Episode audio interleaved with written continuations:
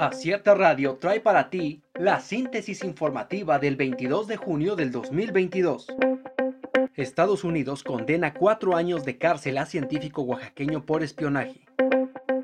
Héctor Alejandro Cabrera Fuentes nació en Oaxaca y destacó como científico por sus investigaciones en cardiología molecular. Incluso llegó a sonar para el premio Nobel. Sin embargo, su vida dio un giro de 180 grados cuando se vio involucrado en una trama de espionaje en Rusia y Estados Unidos. Al final, la justicia estadounidense lo arrestó y este martes lo condenó a cuatro años de cárcel. Sismo en Afganistán deja mil personas muertas y 1.500 heridas. Potente sismo remeció una zona rural y montañosa en el este de Afganistán en la madrugada de este miércoles y dejó mil personas muertas y 1.500 heridas. Según una agencia noticiosa estatal, las autoridades advirtieron que la macabra cifra podría aumentar. Presunto responsable de asesinato de sacerdotes es buscado desde 2018, señala AMLO. El presidente de México, Andrés Manuel López Obrador, informó que el presunto responsable del asesinato de dos sacerdotes jesuitas en la comunidad de Cerocahui, en la Sierra Tarahumara de Chihuahua, cuenta con una orden de aprehensión desde el 2018 por el homicidio de un turista estadounidense. Canasta básica sube 14.3% en primera quincena de junio, indican consultores agrícolas. El precio de la canasta básica se incrementó 14.3% en la primera quincena de junio de este año, contra 13.9% en mayo pasado.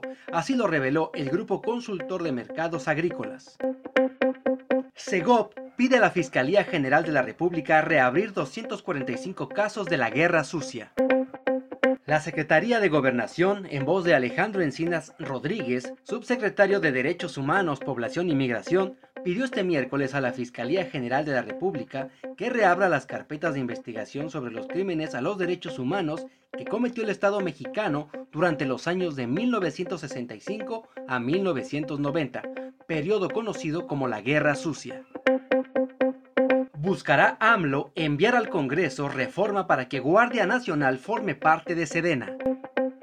Andrés Manuel López Obrador, presidente de México, detalló que este mes enviará tanto al Senado de la República como a la Cámara de Diputados la reforma constitucional para que la Guardia Nacional pase a formar parte de la Secretaría de la Defensa Nacional.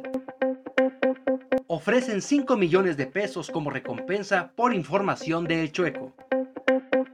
La Fiscalía General del Estado de Chihuahua ofrece una recompensa de hasta 5 millones de pesos a quien aporte información que ayude para la captura de José Noriel Portillo Gil, alias El Chueco, presunto responsable del asesinato de los dos sacerdotes jesuitas en una iglesia del municipio de Urique. Acierta Radio trajo para ti la síntesis informativa. Escúchanos el día de mañana con más información. Síguenos en las redes sociales como Acierta Oaxaca. Visita nuestra página web www.acierta.mx.